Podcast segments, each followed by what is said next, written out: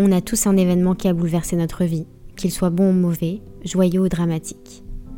Je suis la voix de ceux qui souhaitent raconter leur histoire sans être jugés ou reconnus, ou ne sont tout simplement pas à l'aise derrière un micro.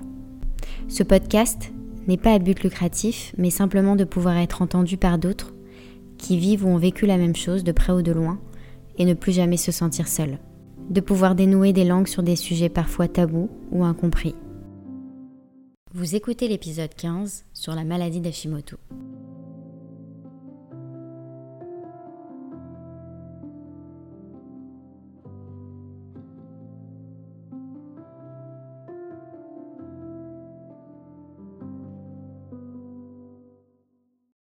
Je ne comprenais pas pourquoi je ne pouvais pas avoir la même vie d'insouciance que tout le monde. J'étais tout le temps très fatiguée. J'avais des changements d'humeur, j'étais souvent sur les nerfs. J'avais 25-26 ans et j'étais tout le temps épuisée. Rentrer à pied du boulot à chez moi, c'était 10 minutes de marche, c'était l'enfer. Monter un étage à pied quand mon ascenseur était en panne, c'était le bout du monde. J'avais fait des prises de sang, il n'y avait rien. J'avais été voir des médecins qui me disaient que tout allait bien, peut-être qu'il serait bien d'aller voir un psy. Je pense qu'ils me prenaient pour une folle. J'étais censée être à la fleur de l'âge, en pleine forme, sortir tout le temps. Mais c'était des efforts constants pour moi. Mon corps ne suivait pas. Plus le temps passait, moins j'arrivais à faire de choses. Tenir debout, c'était pour moi un effort surhumain. Je me sentais toujours à part. Je voyais que mes amis faisaient beaucoup de choses pendant leur week-end, et moi c'était comme si que quelqu'un d'invisible me puisait toute mon énergie de l'intérieur et puis me laissait vivre comme ça. J'en parlais pas parce que je me disais que personne n'était comme moi, ou personne pouvait me comprendre. C'est un énorme changement pour moi et pour les gens qui m'entouraient, parce que j'ai toujours aimé faire la fête, sortir, rentrer à pas d'heure, boire de l'alcool, voyager. Et vers mes 25 ans, 26 ans, au fil des mois, j'ai commencé à être moins présente.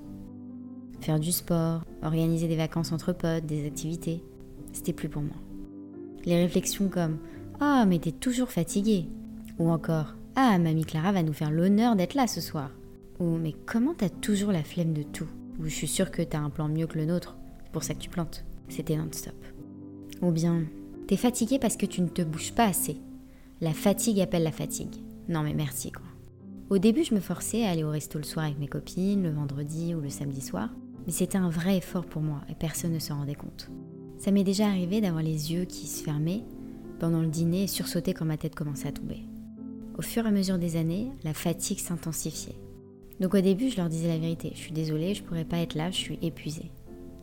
Une fois, deux fois, trois fois. Du coup, ils pensent que je mens, parce que c'est pas possible d'être fatiguée tout le temps. Donc j'ai changé de technique et j'ai commencé à mentir. Je peux pas, j'ai cours de danse. Je peux pas, j'ai un dîner chez ma mère, etc. Et puis au fur et à mesure, ils t'invitent plus, parce que je refusais tout le temps. En fait, mon corps ne suivait pas, donc je pouvais pas me forcer.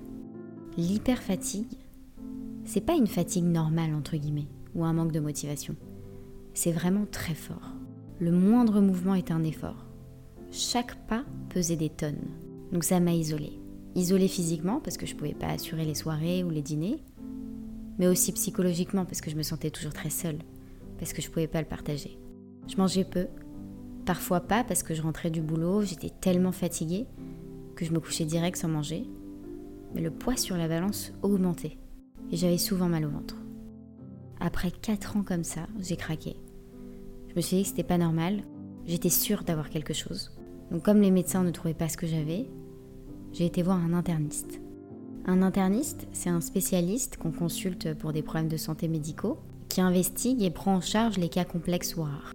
Il m'a prescrit un tas d'analyses à faire, comme la TSH, c'est l'hormone qui a pour rôle de stimuler la thyroïde dans sa fonction de sécrétion d'hormones thyroïdiennes. Et là, on découvre qu'elle a un taux trop élevé.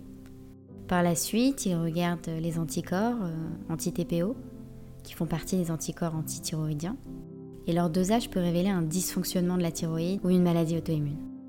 Après la lecture des résultats de ces examens, le médecin m'explique que j'ai la maladie d'Hashimoto, une maladie à vie, que petit à petit ma thyroïde allait se dégrader, et me prescrit un médicament qui s'appelle euh, l'évothyrox et m'explique que je devais augmenter la dose au fur et à mesure de la progression de la maladie, un traitement que je devais prendre à vie. Pour ceux qui ne connaissent pas, la maladie d'Hashimoto a été découverte en 1912 par un médecin japonais Hakaru Hashimoto. En 1957, elle devient la première maladie auto-immune d'organes à être reconnue et à être considérée à cette époque comme une maladie rare. De nos jours, elle est la plus fréquente et touche une majorité des femmes entre 30 et 50 ans. Très peu d'hommes. Elle résulte d'une inflammation progressive de la thyroïde, qui est une petite glande en forme de papillon à la base du cou.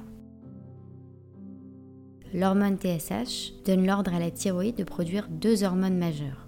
La T4, l'hormone inactive, qui se transforme ensuite en T3, l'hormone active. Dans le cas de cette maladie, l'équilibre délicat de la transformation des hormones T4 en T3 peut être perturbé et donc provoquer dans le corps un très grand déséquilibre. La maladie d'Hashimoto perturbe au fil des années l'équilibre de tous nos organes. Elle progresse lentement, elle est invisible et très envahissante. Les symptômes sont la fatigue, la déprime, les sauts d'humeur, les trous de mémoire, les difficultés à se concentrer.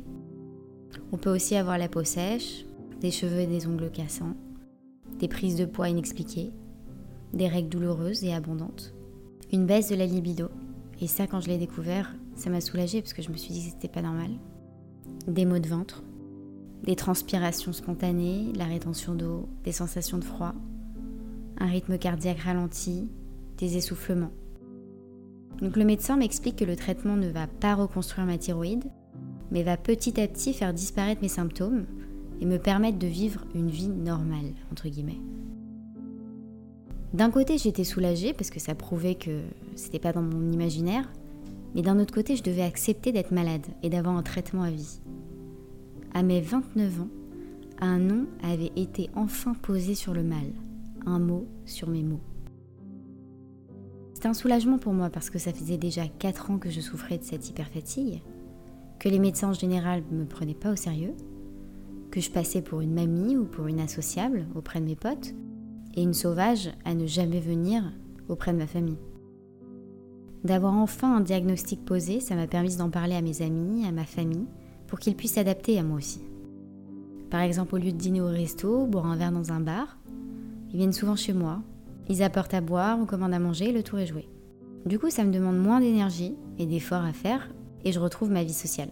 Si je vais aller dormir à un moment, j'y vais. Il n'y a plus aucune culpabilité parce qu'ils savent, ils me comprennent et s'adaptent.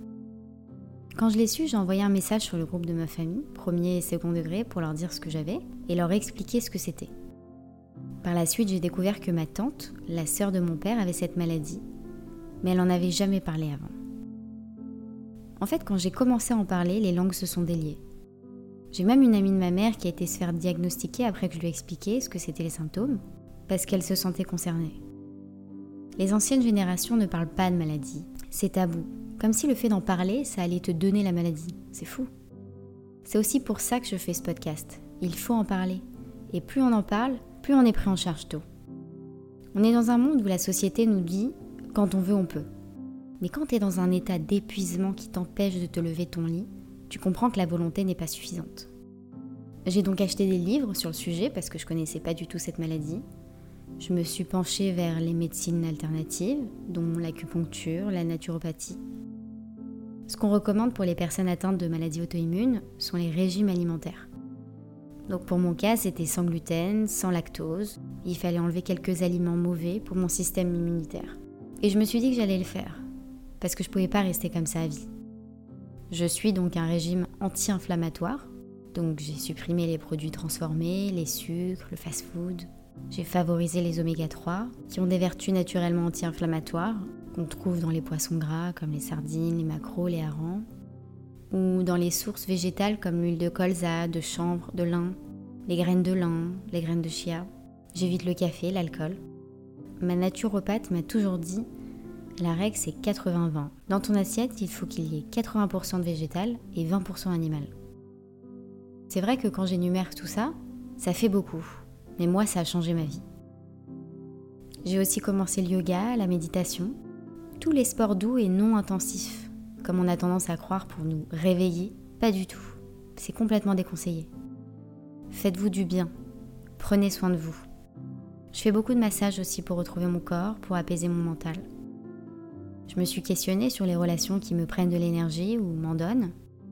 J'ai revu tout mon entourage, à qui j'avais envie vraiment de donner mon temps, parce que le temps est précieux. Je prends aussi des compléments alimentaires en iode, en fer, magnésium. Et j'ai compris que l'alimentation et les carences jouent sur la santé de ma thyroïde. Donc je suis très sérieuse sur ce sujet. Ça m'a permis de revenir à l'essentiel. Ça fait donc un an et demi que j'ai eu mon diagnostic et il y a pas longtemps j'ai pu baisser mon dosage en lévothyrox. Donc c'est super encourageant. Ça m'a forcé à me confronter à moi-même et à passer beaucoup de temps seule. J'ai enlevé cette pression sociale que j'avais. Je me suis mise à la poterie, au dessin, plus créatif, ça me donne du temps pour moi. Je me satisfais de choses simples. Je suis plus alignée, donc peut-être que je fais moins de choses, mais tout ce que je fais sont beaucoup plus bénéfiques que ce que je faisais avant. Je me respecte et je respecte mon corps. Je ne me cache plus, j'en suis fière. Ça sert à rien de devoir mentir pour te respecter toi et ton corps. Ce qui compte, c'est d'être reconnu dans ses douleurs. Les maladies thyroïdiennes sont complexes et on ne peut pas les soigner comme une toux avec un sirop. Chaque personne est différente et aucune réagira de la même façon. Beaucoup de personnes sont atteintes de maladies auto-immunes sans le savoir. Ça peut surprendre chacun de nous à n'importe quel moment de nos vies. La fatigue intense, les pertes de cheveux, la prise de poids, les idées noires. Pourtant, tous ces signes ne permettent pas d'orienter le corps médical vers un dérèglement thyroïdien, parce que ce sont des symptômes présents dans beaucoup d'autres maladies. Si on décode ces maladies auto-immunes, on se rend compte qu'il y a un sentiment fort d'être blessé, trahi, attaqué sur sa valeur. Et ça provoque un tsunami intérieur. Avoir une maladie auto-immune, en termes de symbolique, en fait c'est ton corps qui s'attaque tout seul. Ton corps se retourne contre lui-même. C'est fort quand même. L'hyperfatigue se présente sous forme de découragement, je devenais défaitiste, je me sentais incomprise. Mon corps me transmettait un SOS. Le chakra de la gorge est lié à la communication et à la créativité.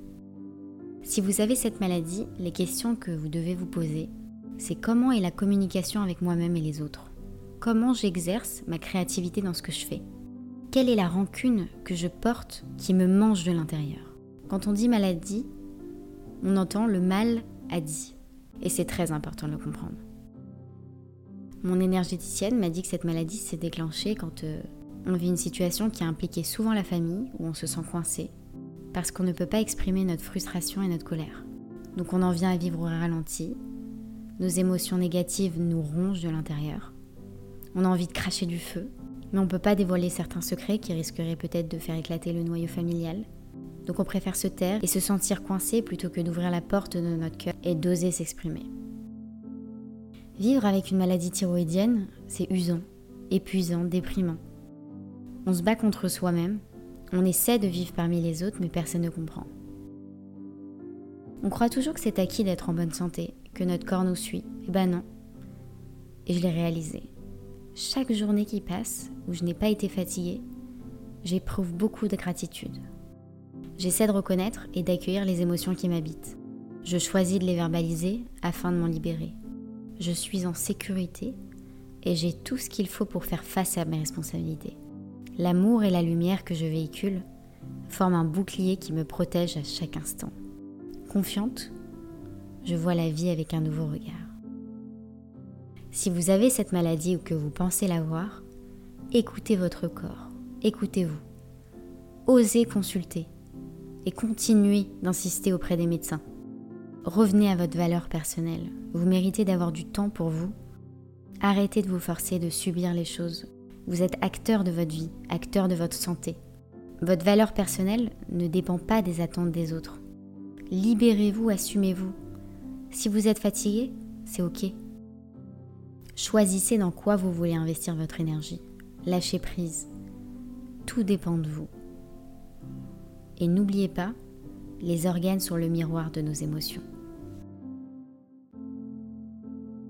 Vous avez écouté un nouvel épisode d'Espoir. Les maladies de la thyroïde touchent plus de 15% de la population française. Si vous vous reconnaissez dans le témoignage de Clara, n'hésitez pas à les consulter et à aiguiller les spécialistes pour vérifier les hormones thyroïdiennes. En écrivant ce podcast, j'en ai parlé autour de moi et j'étais surprise de découvrir que beaucoup de gens avaient une des maladies thyroïdiennes parce qu'ils n'en parlaient jamais.